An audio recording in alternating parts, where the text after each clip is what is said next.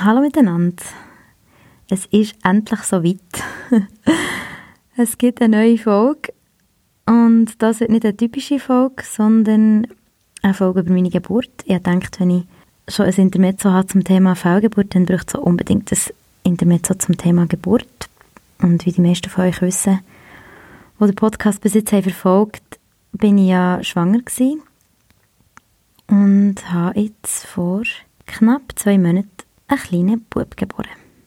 Für alle, die, die nachgefragt es gibt noch zwei, drei Folgen mit Frauen und dann wird die Staffel zu Ende sein und ich gehe in die Produktion für die neue Staffel, wo es um Männer wird gehen.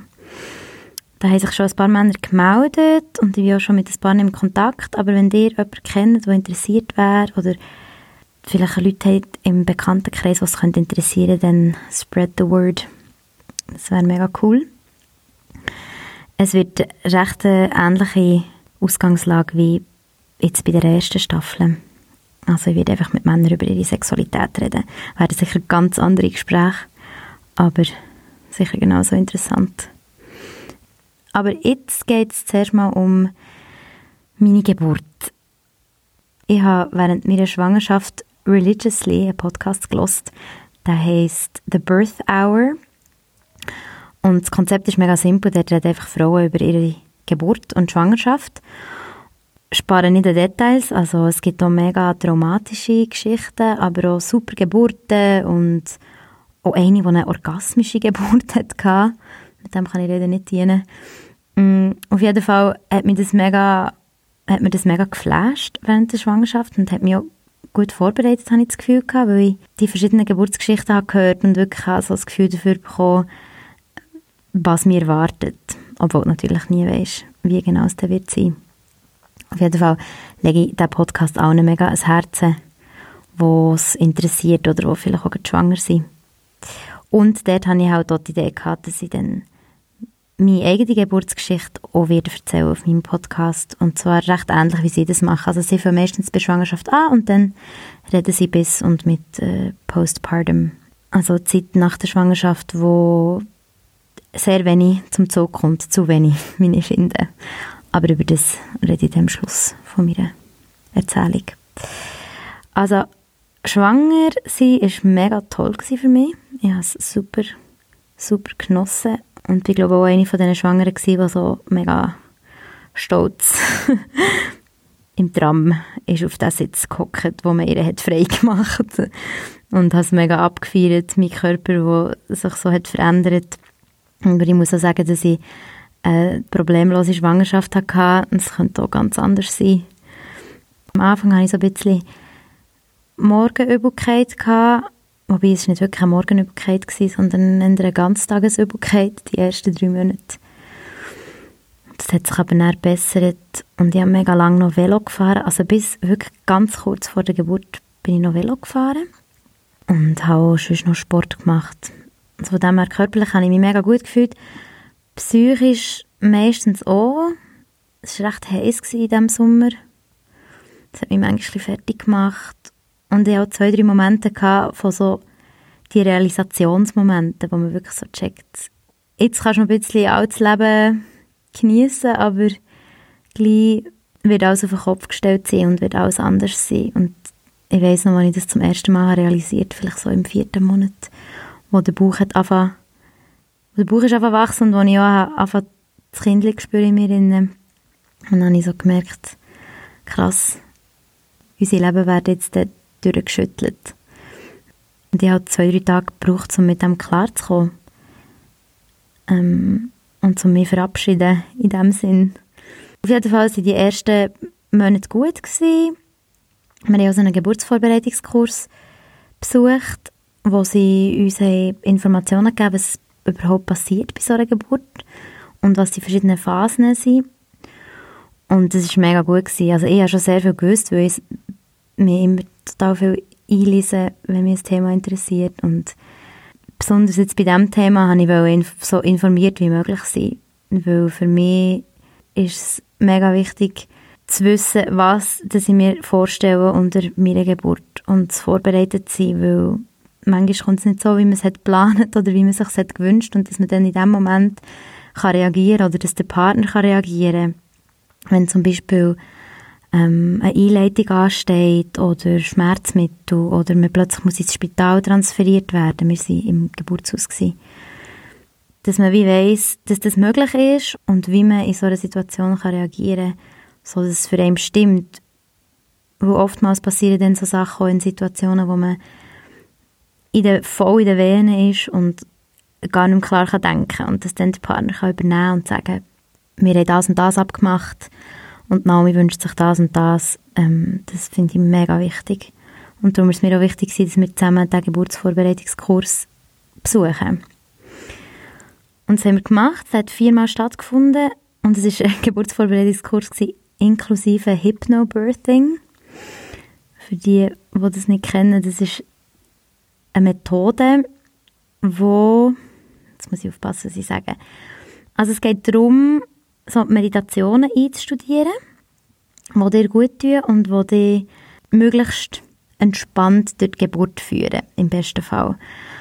Und das sind Meditationen und Atemtechniken und so Visualisierungen von deinem Baby oder man visualisiert zum Beispiel auch eine sich öffnende Blume ähm, im Moment von der Pressvene, also dass man sich wirklich so vorstellt, wie sich jetzt, wie sich jetzt der Kanal öffnet für das Baby. Oder man kann sich auch zwei so Türen, also so ein Tor, das sich öffnet, vorstellen. Und es gibt auch eine Art von Möglichkeit vom Partner, wo er wie einen Anker setzen oder ein Triggerwort brauchen, damit du dann in die Trance verfallst und dann deine Geburt in dieser Trance kannst durchführen.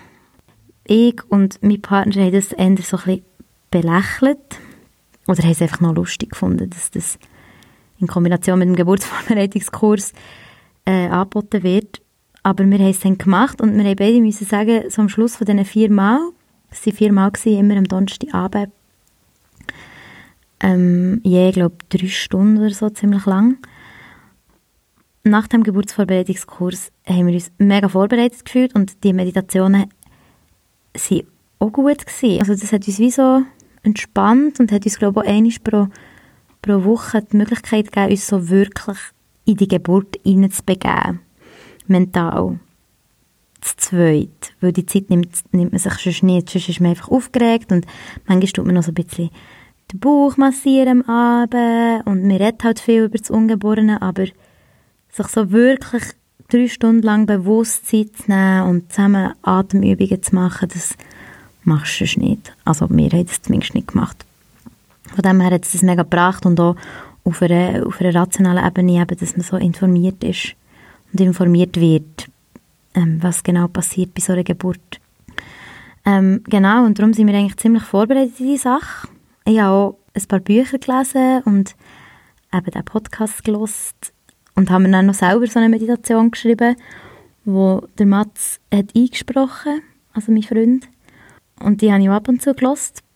Und habe dann aber schon gedacht, ja, während der Geburt werde ich die wahrscheinlich nicht können abspielen und wirklich durchgehen für mich. Aber ich habe die Geburt mega früh für mich zum Thema gemacht und habe mir oft vorgestellt, wie sie echt wird. Auch wenn ich mir nichts unter dem Schmerz vorstellen konnte, habe ich wirklich so oft Wünsche formuliert, wie das ich es gerne hätte. und das hat mich mega entspannt. Also ich habe gar keine Angst vor dem, was kommt. Und es hat sicher auch damit zu tun, wie das meine Mutter und meine Großmutter mit dem Thema Geburt umgehen. Also die haben beide, sagen beide, es tut halt weh und es ist halt der Schmerz da, aber du gehst einfach durch und dann ist das Baby da. so recht pragmatisch. Sie haben natürlich beide auch immer unkomplizierte Geburten gehabt. Aber darum bin ich schon mit einem Selbstvertrauen in das Erlebnis hinein. Was mir noch ist aufgefallen während der ganzen Schwangerschaftszeit, ist, ähm, dass es eine riesige Kluft gibt zwischen Hebammen und Ärztinnen oder Ärzten. Als ich meiner Frauenärztin gesagt habe, dass ich ab jetzt werde meine Kontrollen bei Hebammen machen, weil du kannst die Ultraschall bei der Frauenärztin machen, die macht ja Ultraschall, und den Rest kannst du eigentlich alles bei Hebammen machen. Also die kann die genauso gut untersuchen. Und als ich das meiner Ärztin habe erzählt habe, hat man es schon gesehen in ihrem Gesicht, so, ach, okay. Another one bites the dust. Also gut, gang du zur Hebamme das machen. Aber mir hat er richtig angesehen, wie sie davon halten. Und war schon noch verrückt. Gewesen. Meinem Freund ist das aufgefallen, dass bei Frauenärztin gehst du rein und sie begrüßt dich und sagt so schnell, wie geht's, aber du redest nicht wirklich über dich selber oder über wie du mit der Situation vom Schwangersein klarkommst, sondern du wirst eigentlich sofort hergelegt und er macht sie den Ultraschall, tut er auf dem Bauch umfahren mit dem, mit dem Ultraschallgerät und er sagt, sie hätte noch Fragen und dann gehst du wieder. Und bei Hebammen ist es wirklich eine komplett andere Herangehensweise. Also die lenkt den Bauch an, sie redet mit dem Baby im Bauch, sie redet mit dir. Ähm, es ist viel holistischer in dem Sinn. Es geht viel um, um, um etwas ganzheitlicheres und nicht nur um wir schauen, wir halten jetzt das Gerät auf den Bauch und schauen, ob es dem Baby gut geht und wenn es ihm gut geht, dann könnt ihr wieder gehen. Super. Und eine im Geburtshaus hat auch erzählt, der ihr Baby ist verkehrt rum also hat sich noch nicht gekehrt. Und bei ihr ist es wirklich bei jeder Untersuchung einfach nur darum gegangen, dass das Baby noch nicht in der richtigen Position ist. Also du hast immer eine so eine Negativsituation gehabt. Und das hat sie völlig fertig gemacht. Das war wirklich ganz schlimm für sie, weil sie hat gesagt, jetzt kann ich mich gar nicht mehr freuen auf das Kind und gar nicht mehr freuen auf die Geburt, weil alles, was ich immer höre, ist, mein Baby liegt falsch. Und das ist auch so etwas, wenn dein Baby anders liegt, also hockt, dann darfst du nicht ins Geburtshaus, weil es scheint zu gefährlich ist, ein Kind so zu gebären. Aber offenbar kann man es auch so gebären. Aber ich will jetzt nicht, ich will jetzt nicht zu, zu fest in so medizinische Details, weil ich habe keine Ahnung. Was mir einfach wichtig ist, ist, dass man weiss, dass man auch all die Untersuchungen bei Hebammen machen kann und dass man auch schon weiss, was haben wir erwartet. Also, dass man einfach informiert ist, so gut wie möglich und nicht das Gefühl hat, ja, es machen ja alle so, darum gehe ich jetzt so einfach ins Spital und wenn es mega streng wird oder vielleicht sogar schon von Anfang an, tue ich einfach ein PDA verlangen, weil ich möchte einfach, dass es möglichst wenig wehtut. Und der Schuss geht, glaube ich, oft nach hinten los, weil die Angst tut sich dann gleich nach irgendwann niederschlagen sei es im Körper nach der Geburt oder sei es während der Geburt, wo man wegen einem Schmerzmittel nicht mehr richtig pressen kann und dann Risse hat oder das Baby muss rausgeholt werden, weil die Venen stagnieren. Also es gibt tausende solche Geschichten.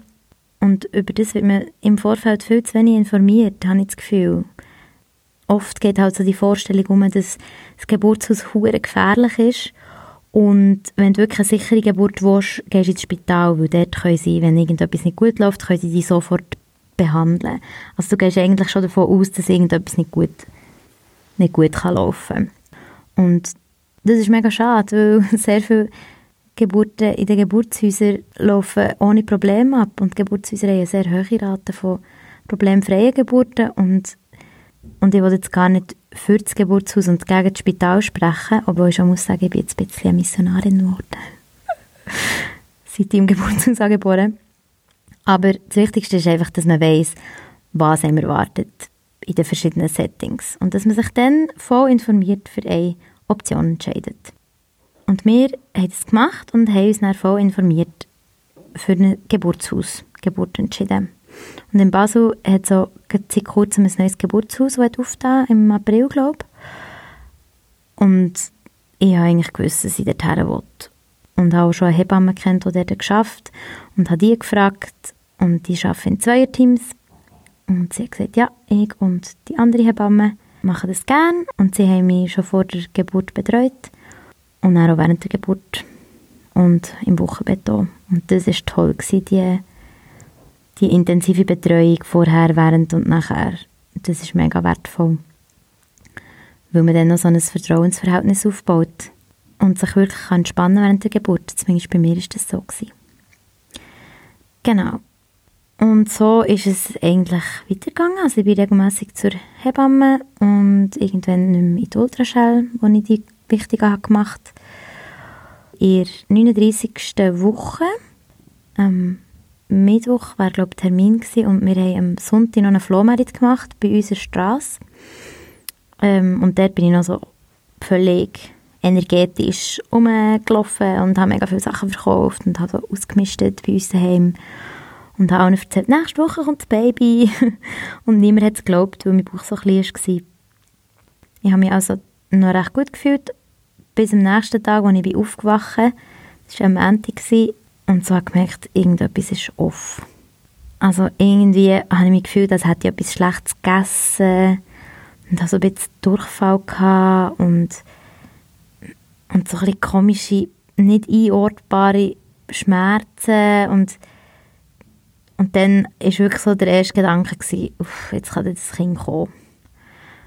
Und dann hatte ich am Morgen noch eine Massage gehabt, von einer mega tollen Masseurin, Schwangerschaftsmasseurin, die zu mir herkam und mich hat massiert. Und dann bin ich so im Bett gelegen und sie hat mich massiert. Und ich habe die ganze Zeit so gedacht, jetzt könnte das Baby wirklich kommen. Und habe so versucht, so mein Baby ihm so mit ihm zu reden und zu sagen, willst du nicht endlich jetzt einmal kommen, weil wenn jetzt das noch ein paar Tage so weitergeht oder sogar ein paar Wochen, wir können ja noch zwei Wochen schwanger sein, dann weiß ich nicht, ob ich Lust habe auf das. Und dann habe ich echt so das Gefühl gehabt, dass mir das Baby antwortet und sagt, ja, ja, mach dir keine Sorgen, ich komme jetzt gleich und hör auf mich so zu stressen, es ist alles gut, es geht nicht mehr lang.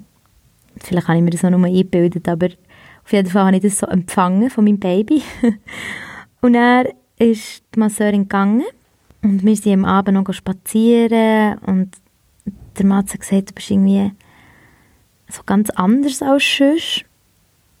Und ich also gedacht, ja, ja, pff, mir geht es halt einfach nicht so gut. Und dann haben wir am Abend noch einen Film geschaut und ich bin um 12 Uhr ins Bett. Und dann, kurz nachdem ich bin abgelegen habe ich so zum ersten Mal im Bauch ein Ziehen gespürt. Wie so, als würden sich so Muskeln in die Mitte hineinziehen, gegen die Mitte. Und dann bin ich gerade wieder aufgestanden und also gedacht, ah, ist echt das jetzt eine Wehe gewesen? Weil ich ja vorher nie Übungswehen hatte. Manchmal so etwas, wo ich halt gedacht, es sei eine Übungswehe, aber es hat sich eigentlich nie so angefühlt, wie ich mir das vorgestellt habe. Und das ist wirklich das erste Mal, gewesen, wo ich dachte, ah, das fühlt sich jetzt so an, wie Leute eine Wehe beschreiben. Und es war aber nur gewesen. und dann ist es plötzlich wieder weg gewesen. Und dann habe ich gedacht, okay, und habe mich wieder hergelegt. Und dann fünf Minuten später hat es wieder so etwas gegeben. Wie so eine, eine Verkrampfung vom Unterleib. Und nach etwa einer halben Stunde habe ich gedacht, jetzt gehe ich mal in die Badwanne, weil mir die Hebamme gesagt gehst in die Badwanne, wenn du etwas spürst. Wenn es weggeht, sind es nur Braxton Hicks, also die Übungsvenen. Und wenn sie aber bleiben, dann ist es the real thing. Und dann habe ich ein Bad eingeladen und der Mats war schon am Schlafen oder im Bett und ich habe ihm so zugerufen vor, vom Badzimmer aus, ich glaube, es fängt jetzt an, aber du noch ein schlafen. Natürlich hat er dann keine Sorge mehr zu bekommen. Und dann bin ich in der Badwanne gelegen und dann hat es wirklich so angefangen, als hätte es noch verstärkt, die Badwanne, das Badwannenwasser. Und wenn ich jetzt zurückdenke, ist es mega schwierig zu beschreiben. Also es ist schon ein bisschen so, dass man es fast ein bisschen vergisst, wie es war. Es hat sich angefühlt wie eine Magen-Darm-Grippe, gemischt mit so ganz starken Menstruationsschmerzen. Etwa so. Es war immer so ein bisschen schlecht, also mir war es so ein bisschen schlecht. Gewesen. Auf jeden Fall hatte ich wie so Schöbe immer von so einem Schmerz, wo dann aber recht schnell wieder abgeflaut. Und das mit relativ äh, kleinen Pausen dazwischen. Also ich eigentlich von Anfang an kaum Pausen zwischen meinen Wehen gehabt. Dann am Anfang sind sie, glaube ich, so drei Minuten. Drei Minuten nichts. Und dann nach drei Minuten wieder, oh, ist es wieder angeschwillt. Und dann wieder abgeflaut für etwa 50 Sekunden. Und irgendwann ist dann der Mats ins Badzimmer gekommen und hat gesagt, kann ich dir irgendetwas tun? Und wie wollen wir es machen? Dann habe ich gesagt, kannst du vielleicht mal die Venen tracken, also aufschreiben, wie lange das sie dauern und wie lange das Pausen dazwischen dauern. Und nach anderthalb Stunden sind die Venen immer näher aufeinander gewesen, haben aber noch nicht so lange gedauert. Also haben, glaube nie länger als eine Minute oder so gedauert. Und ich habe einfach noch mehr erinnern, dass wenn sie nach aufeinander sind, dann bedeutet das, dass das Kind schon gleich kommt. Das hatte ich irgendwie noch im Kopf. Gehabt. Und dann habe ich gedacht, hä, ist es echt das jetzt schon? Kommt jetzt schon unser Baby zur Welt, daheim? Wenn ja, sie hat das mega erträgliche Venen, also es hat schon weh da in dem Sinn, aber es war gut erträglich, sie gut durchschnaufen. Und habe so ein bisschen die Atemübungen gemacht vom Geburtsvorbereitungskurs. Und bin dann immer so im Badwasser gewesen, und wenn er weh ist, bin ich so ein bisschen an den Rand gehangen. Und habe durchgeschnauft, ganz tief. Das hat mega gut funktioniert. Irgendwann hat dann der Mats Hebamme angerufen und die hat gesagt, sie kommt mal vorbei, etwa eine Stunde. Und ich weiss noch, wie ich gedacht in einer Stunde, vielleicht ist dann das Baby schon da. Aber natürlich war das überhaupt nicht der Fall. Gewesen. Also das Baby hat sich noch lang, lang Zeit genommen. dann ist die Hebamme gekommen, dann hat sie mich untersucht, dann hat sie gesagt, du bist, die Muttermund ist 3 cm geöffnet. Das heisst, wir können ins Geburtshaus, aber wenn du willst, kannst du auch noch hier weitermachen. Und ich habe gesagt, nein, komm, gehen wir ins Geburtshaus, weil ich muss dann nicht unter noch stärkeren Venen müssen in ein Auto oder müssen dorthin laufen. Auf das habe ich keine Lust. Gehen wir lieber jetzt, wo es noch einigermaßen so erträglich ist und wo ich laufen kann und frische Luft und Bewegung ist eh gut, auf das habe ich Lust. Und dann hat sie gesagt, gut, sie fahre, ich fange vor, sie hat das Velo gehabt und ist mit dem Velo ins Geburtshaus und wir haben unsere Kliniktasche, also die Tasche, die wir schon lange vorher haben gepackt, sicher schon einen Monat vorher haben gepackt, mit so Babykleidchen drin und auch Sachen, die ich brauche. Natürlich haben wir mega übertrieben gepackt, viel zu Zeug, das mein Sohn gar nicht hat gebraucht. Auf jeden Fall haben wir die Tasche mitgenommen und ich habe noch so einen halben Müsli-Riegel gegessen. Ich dachte, jetzt muss ich noch ein bisschen Energie tanken, obwohl ich gar nicht so Hunger hatte. Und dann sind wir raus und ich habe gesagt, komm, wir laufen. Weil ich habe nicht mögen, einen Uberfahrer mit mir und meine Venen belasten. das weiß ich noch, dass ich so denkt, uff, der arme Uberfahrer, das machen wir jetzt nicht. Und dann sind wir tatsächlich ins Geburtshaus gelaufen. Und das Geburtshaus ist etwa eine Viertelstunde von hier entfernt, zu Fuß. Und wir hatten sicher drei Viertelstunden gehabt, weil ich einfach alle zehn Meter musste innehalten und mich entweder aufs Mäuerchen oder am Matz stemmen oder hängen, besser gesagt, und durchschnaufen. Und weil sie eben wirklich so nah aufeinander waren, ist ja, haben wir recht oft müssen anhalten. Das war sicher ein mega lustiges Bild. Gewesen, so am Morgen um 4 Uhr am Dienstag durch das Kleinbasel. Das hat sicher ein gutes Bild abgegeben. Aber wir sind niemandem begegnet, wo ich auch mega froh darüber war. Ich dachte, scheiße, wenn wir jetzt jemandem begegnen, dann meint er vielleicht noch, ich habe irgendetwas und es soll mich einfach niemand fragen, wie es mir geht. Ich muss einfach bei mir bleiben und mit diesen Venen fertig werden. Und ich war schon dann so ziemlich fest so in mir drin und wenig externalisiert. Ähm, und der Mats hat es mega gut gemacht. Er hat wirklich so mich immer gestützt und, und hat auch nicht mit mir geredet, weil ich eh nicht mehr so Lust hatte, auf zu reden, glaube Und dann, kurz vor dem Geburtshaus habe ich noch auf eine Baustelle gekotzt. so neben dem Geburtshaus hat es eine Baustelle gehabt. Ich gesagt, wir müssen schnell anhalten. Ich muss mich schnell übergeben. Und das ist auch ein gutes Zeichen, weil der Körper sich, sich noch allem, von allem frei macht und Platz fürs Baby schafft. Dann sind wir dort reingekommen und das Zimmer war schon parat. Mega schön, wirklich mega schönes Licht. So wie eine kleine, äh, kleine Lampion, die so vor der Deli ist gehangen. Und ein grosses Bett und eine riesengroße Wanne, so eine, in Form von einer Nussschale. Als ich zum ersten Mal die Bilder von diesem Geburtshaus gesehen habe, ich schon gewusst, in diese Badwanne werde ich definitiv gehen, wenn ich ähm, gebäre. Weil das sieht grossartig aus. Und so war es dann noch. Gewesen. Auf jeden Fall sind wir dort reingekommen und Diana, meine Hebamme, hat gesagt, schau Naomi, so wie ich dich einschätze, willst du für dich sein und das für dich machen und ich bin hier. Ich werde auch immer wieder mit dir reden und schauen, wie es dir geht und dich untersuchen, aber sonst werde ich dich einfach in Ruhe lassen. Und das war super. Gewesen. Sie hat genau gewusst, was ich brauche. Sie hat mich gut kennt, sie hat gewusst, wie ich werde durch diesen Prozess durchgehen ähm, und hat dort die beste Unterstützung sein, können sein für mich durch das eben. weil ich wirklich schon in dieser frühen Phase nicht wollte, dass man mich anlenkt. Ich hatte so mega Kreuzschmerzen. Gehabt. Sie haben dann zwei, drei Mal versucht, sie und der Mats so ein bisschen mit Druck aufs Kreuz zu arbeiten oder mit Wärme aufs Kreuz und ich habe gesagt, hey, nein, lasst mich einfach sein, ich mache das allein. So. Und das war auch nicht ganz einfach für meinen Freund, weil er hat ein paar Mal versucht, mir oder mir irgendwie eine Lumpe herzuheben oder mir über den Kopf streichen und ich einfach so seine Hand so weggeschoben und habe nichts gesagt, weil ich nicht mehr sagen konnte. Das war, glaube ich, recht, ähm, recht schwierig für ihn, aber sonst hat er es grossartig gemacht. Auf jeden Fall habe ich dort die Venen durchgemacht und es ist eigentlich stetig gestiegen. Also wie gesagt, es war am Anfang recht intensiv. Gewesen. Dann immer wie intensiver geworden und was vor allem ist intensiver geworden, ist der Kreuzschmerz. Ich hatte einen wahnsinnigen Kreuzschmerz. Also eigentlich habe ich meine ganze Geburt durch das Kreuz gespürt und gar nicht durch den Unterleib in dem Sinn. Jede Wehe habe ich auch mit Kreuzschmerzen verbunden und ich habe eine Zeit lang nicht gewusst, ob es wirklich eine Wehe ist oder einfach mein Kreuz, das so weh tut.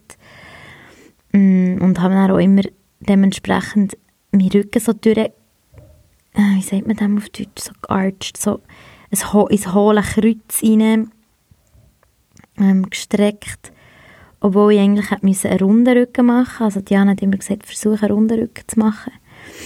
Aber es ist wirklich sehr viel über das Kreuz gegangen. Und ich war die meiste Zeit in der Wanne und habe während zwischen den Venen bin ich ins Wasser abgetaucht, damit ich wirklich mich ganz auf mich konzentrieren und ganz eine Pause machen weil ich wusste, die Zeit zwischen den Wehen ist essentiell. Das ist die Zeit, wo du dich entspannen musst, weil je nachdem geht deine Geburt 24 Stunden und du musst einfach Kraft haben, um da durchzugehen. Und was man ja auch weiss, wenn man ins Geburtshaus geht, ist, dass es kein Schmerzmittel gibt. Also du gehst da rein und es wird kein Anästhesist geben, der kommt mit dem Kerli und sagt, wir hätten da etwas. Darum habe ich sehr viel Wert auf die Pausen dazwischen gelegt, obwohl sie sehr kurz waren, wie gesagt. Und dann, wenn eine Wehe ist gekommen, wenn ich eine gespürt habe, also wenn ich der Schmerz in meinem Kreuz wieder ist angestiegen, bin ich so auf die Wannenseite und habe mich so über die Wanne gestützt und habe ein Tüchlein das ich über, die Wanne, über den Wannenrand gelegt habe und habe in das Tüchlein hineingebissen und einfach so ganz laut geschrauen. Also wirklich einfach alles rausgeschrauen. Und die Schreie sind auch immer stärker geworden, je, je stärker das die Venen sind geworden. Und irgendwann zwischendrin habe ich Rihanna gesagt, hey, ich glaube, ich brauche einfach noch einen Einlauf. und zwar habe ich zwei, drei Mal vor der Geburt, also während der Schwangerschaft, Einläufe gemacht. Das hat mir meine Hebamme gezeigt, die ist mega Fan von dem, weil es so den Darm durchputzt. Und, und ich habe es recht gut gefunden, also mir hat es mega gut getan. Vor allem, weil ich auch während der Schwangerschaft ab und zu verstopft war das war eigentlich ähm, eine super Methode. Gewesen. Und ich hatte das Gefühl, gehabt, weil ich so Druck hatte auf dem Kreuz, hatte ich das Gefühl, gehabt, da ist irgendwie noch eine Verstopfung und ich wollte unbedingt die Verstopfung losbekommen. Und vielleicht tut es dann auch den Druck auf das Kreuz ähm, mindern, wenn ich jetzt noch einen Einlauf habe. Und Jana hat gesagt, nein, nein, das ist im Fall einfach deine Kreuzschmerzen, dass dein Baby drückt aufs Kreuz, können wir machen. Bist sicher, dass den Einlauf willst und so. Und Jana hat gesagt, ja, ich will unbedingt, ich will den, ich will den. Und dann haben wir tatsächlich noch einen Einlauf gemacht, wo meine Venen schon ziemlich stark waren. und ich weiss noch, dass ich, also das WC im Geburtshaus ist äh, eigentlich neben der Wanne, also du hast alles, alles in einem offenen Raum, du musst nicht extra noch in ein anderes Zimmer oder in ein Badzimmer. Und dann war ich wirklich so halb auf dem WC und halb beim Badwannenrand und habe mich so abgestützt und es ist wirklich so aus mir raus, ja, geflossen. das ist ein bisschen graphic. Auf jeden Fall haben wir diesen Einlauf gemacht, noch während der starken Venen. Und das hat, habe ich das Gefühl, mega viel gebracht. Weil nachdem der Einlauf war, hat zwar mein Kreuz nicht einfach weniger wehtun, ganz im Gegenteil, die Venen sind mega stark geworden. Also plötzlich hat sich wie alles noch intensiviert. Und ich bin dann wieder ins Wasser und habe etwa noch eine Stunde durch die Wehen geschnauft obwohl ich nicht mehr wirklich ein Bewusstsein hatte für die Zeit. Ich weiss noch, dass ich einmal die Uhr gesehen Es hat so eine Uhr mit einem Leuchtdisplay, wo 9 Uhr drauf gestanden und ich dachte, ah, 9 Uhr morgen, okay. Ist jetzt gleich schon ein Zeitchen her, seit wir da sind angekommen. Man ist einfach in so einem mega Film drin. Oder in so, in so, in so einer eigenen Welt, wenn die Venen so stark sind. Das ist sehr schwierig zu beschreiben. Bist echt voll in dir selber drin. Und in dem Moment sind auch die Schmerzen nicht mehr so intensiv. Also es ist schon so, dass du einen Schmerz verspürst, aber es ist kein negativer Schmerz. Du weißt, dass du auf etwas herschaffst und das nicht einfach ein Schmerz ist, weil du krank bist oder ein aussichtsloser Schmerz in dem Sinn, sondern er führt auf etwas her und das ist für mich mega, mega ermächtigend gewesen und hat mir auch geholfen, die Vorstellung von, jetzt kommt dann ein Kind raus, hat mir geholfen, den Schmerz gut zu ertragen. So. Und das heißt, es war in dem Sinn auch nicht wirklich schmerzhaft, gewesen, sondern einfach so krass intensiv. Und während dieser ganzen Zeit ist meine Fruchtblase immer intakt geblieben. So, dass irgendwann die Hebamme hat gesagt, kommst mal raus, ich glaube, wir tun mal die Fruchtblase auf. Weil es ihr, glaube zu wenig schnell ist gegangen oder weil, irgend, weil so ein bisschen stagniert. Sie hat auch gesagt, du kannst sie spüren, du spürst sie, wenn du runterlenkst, spürst wie die Fruchtblase wirklich so, sie hat so ein bisschen rausgeragt zwischen meinen Beinen. Und das Baby war auch dort, gewesen, also der Kopf war schon mega weit unten. Gewesen. Und dann bin ich raus, aus der Badwanne und habe also geschlottert und also gesagt, oh, es ist mega kalt, es ist mega kalt. Und mein Freund ist schnell gekommen und hat mir so Wollsocken angelegt und das T-Shirt und hat so mega gut reagiert. Und dann bin ich aufs Bett und dann ist Diana schon so gekommen mit so einem kleinen, ich glaube mit irgendeinem Werkzeug, das sie hat die Fruchtblase platzen Und in dem Moment, wo sie jetzt so ansetzen ist die Fruchtblase von selber geplatzt. also irgendwie hat es gecheckt, der Kleine. Und dann sind die Venen noch einmal stärker geworden. Und man sagt ja immer, man merkt so den Übergang zwischen der Phase, wo du einfach Venen hast und der Phase, wo du dann so intensiv pressen Die Pressphase. Aber ich kann mich gar nicht mehr erinnern an diesen Turn oder an die Transition sozusagen. Ich weiß einfach nur, dass die Venen noch viel stärker sind worden. Und das sind dann einfach so, ab dem Moment habe ich eigentlich wie die Kontrolle abgegeben. Dann habe ich einfach meinen Körper machen Und bin dann zwischen Matzes Bein gelegen.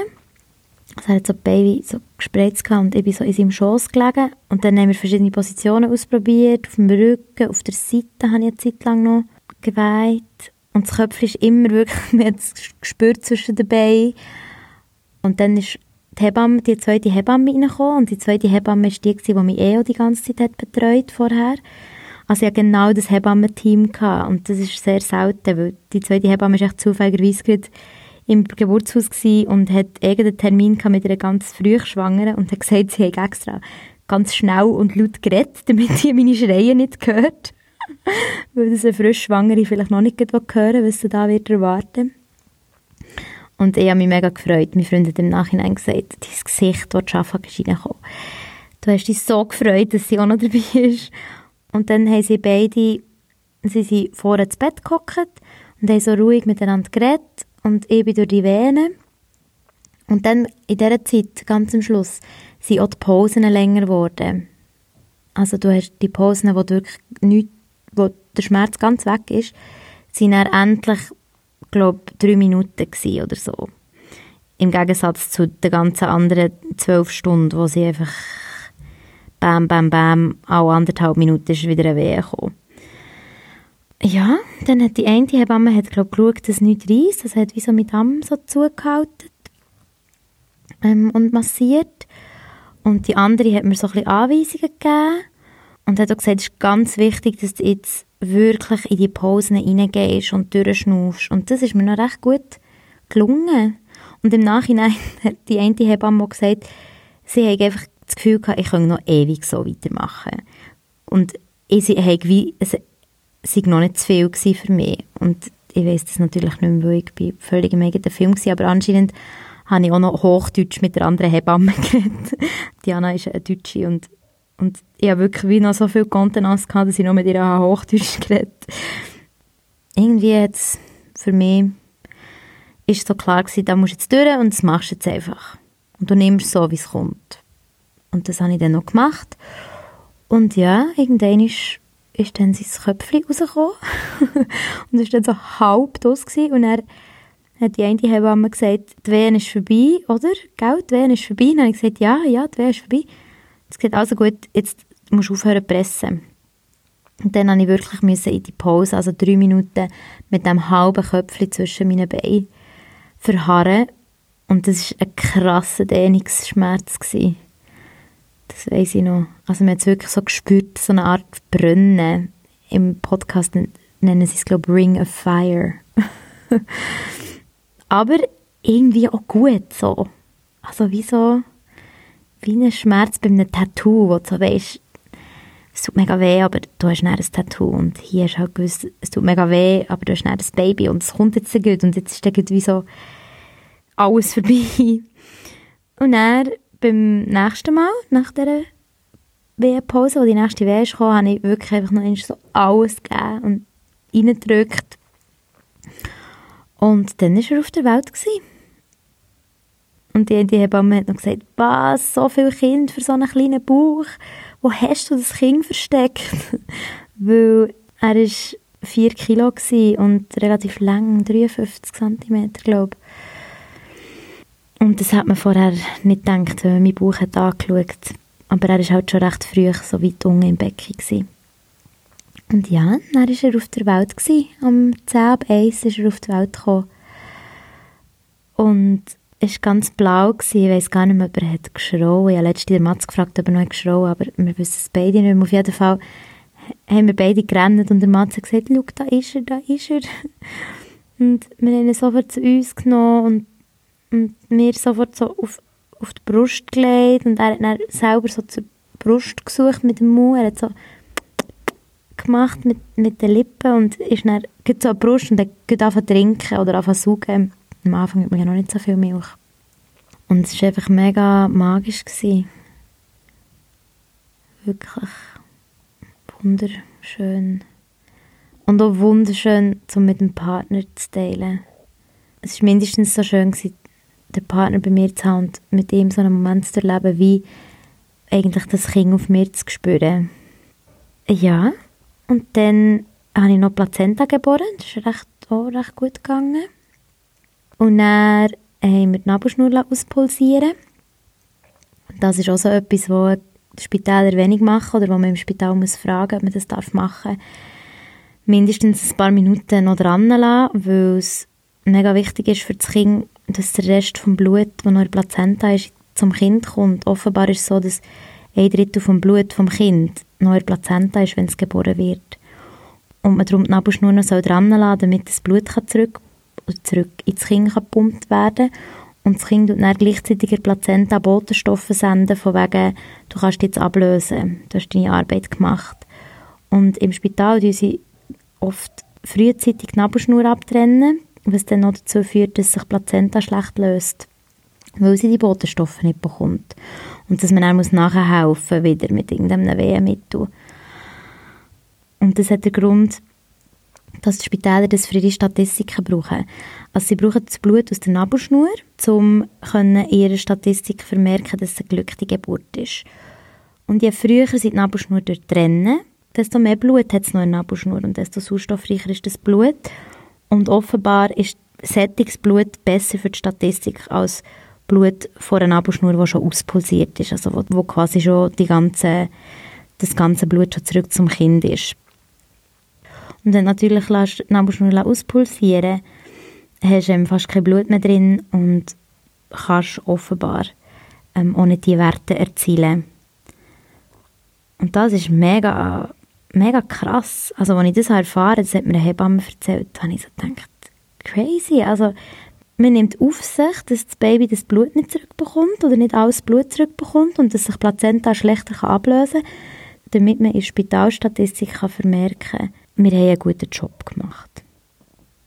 Und ich weiß auch nicht, ob es wirklich an einem Spital so ist, aber so habe ich es auf jeden Fall gehört. Und das ist für mich auch einfach wieder ein Zeichen dafür, wie die Spitäler arbeiten und wie die Geburtshäuser arbeiten.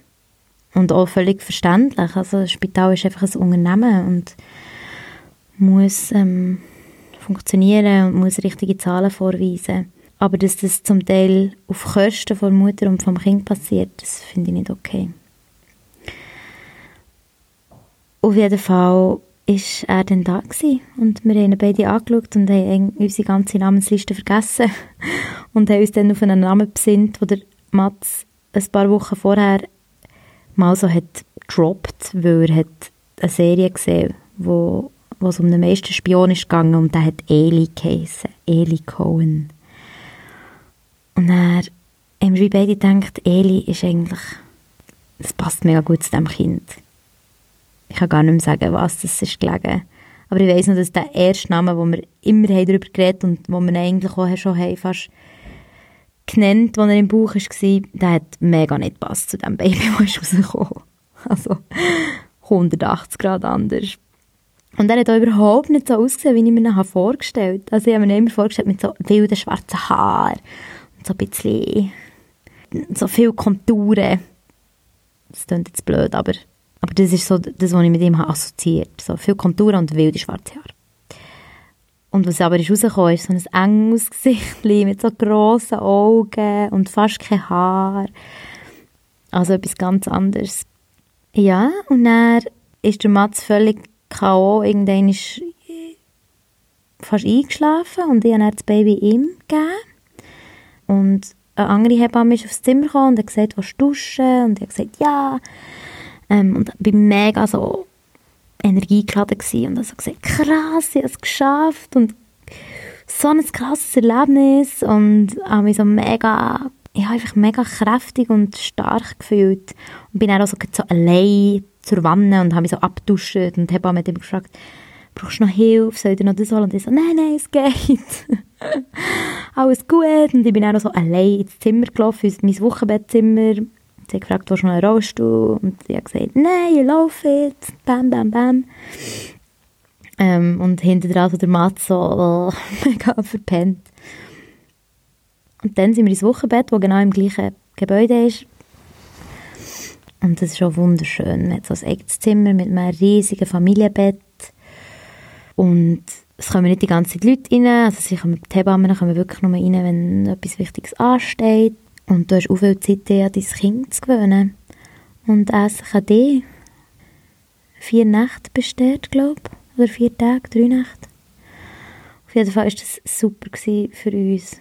Weil, egal wie energiegeladen ich war, ich habe Erholung gebraucht und wir haben viel geschlafen und wir hatten nur zwei Stunden pro Tag dürfen uns besuchen. Das war auch gut, dass wir nicht so viele Besuche hatten. Und die Hebammen schauen mega gut, kochen mega gut, die sich einfach gut um dich kümmern. Also es war wunderschön. Gewesen. Wie so ein Hotel. Sie haben es mega, mega genossen und das fast ein traurig gefunden, wo wir daheim müssen gehen Und das ist auch etwas, was mir dann ist aufgefallen nachdem ich die Geburt hatte. Du gehst nicht in ein Loch, aber es ist so die grosse Unsicherheit steht bevor.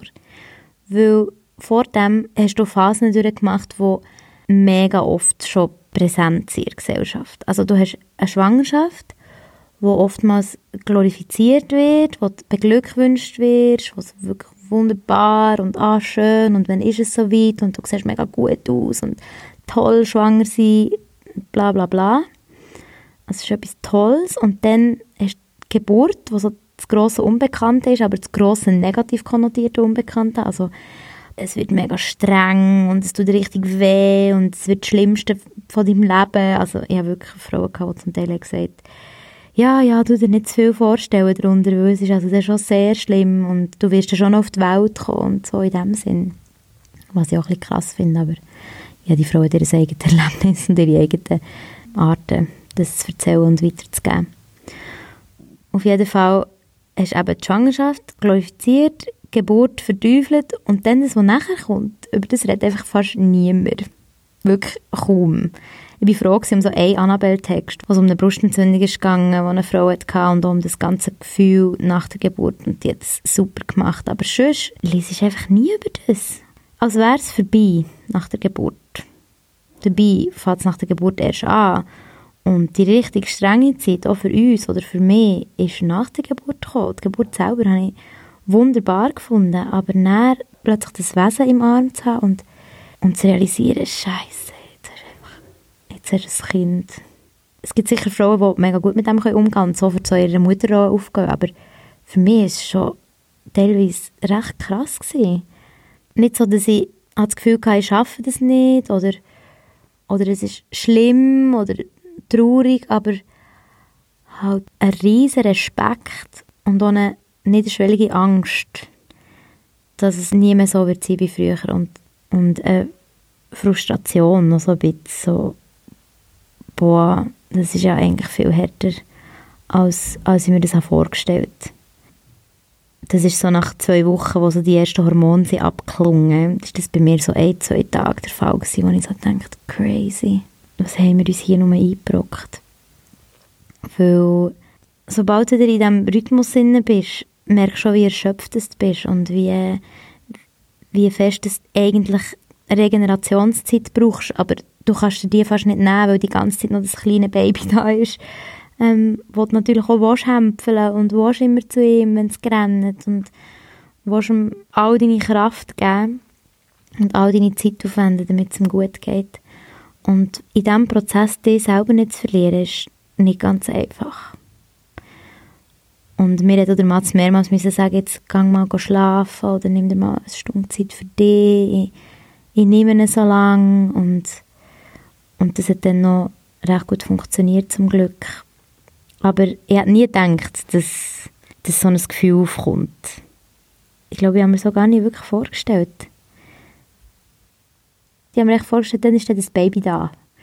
Aber was es mit mir macht, ist überhaupt nie, hat keinen Raum in meinen Gedanken. Auf jeden Fall waren wir dann daheim und in der ersten Woche ist noch mein Vater die ganze, jeden Tag kochen am Abend. Das war toll. Gewesen. Und wir hatten auch viel Unterstützung gehabt und haben zum Glück schon ziemlich viele Freunde, die selber Kinder haben und die gesagt, wir legen einfach etwas in den Briefkasten, dann gehen wir wieder. Oder wir kommen gar nicht zu Besuch die ersten zwei Wochen. Das, an dem merkst du wirklich, welche Freunde schon Kinder haben und welche nicht. Was so beides natürlich okay ist. Und die einen wollen halt einfach sofort, sofort das Baby schauen und noch so zwei Essen dazwischen und mit dir reden und mega gut gemacht und so weiter. Und das ist mitunter recht anstrengend. Aber wir haben es mega gut gemacht. Hey, ich bin so dankbar, dass Matthias über einen Monat hat Zeit hatte und Vollzeit wirklich auch daheim war und wir das zusammen können meistern oder meistern durchwursteln, vielleicht eher. Und er hat sich auch so schnell in seine Vaterrolle gefunden. Das ist crazy. Ich habe manchmal das Gefühl, er ist noch viel natürlicher in die Rolle hinein transformiert. Wirklich ganz schnell so bam. Und bei mir hat es ein bisschen länger gedauert, obwohl der Eli einfach von Anfang an so fest also wirklich, es ist unbeschreiblich. Ich habe so fest geliebt. Ich hatte auch keine Risse, so ein ganz kleines Rissli. Aber sonst nichts Größeres. Und Hämorrhoiden habe ich aber bekommen vor Geburt, wegen dem intensiven Pressen.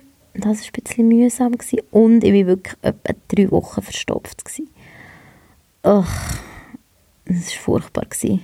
Und ich hatte so Kreuzschmerzen noch, gehabt, noch nach der Geburt.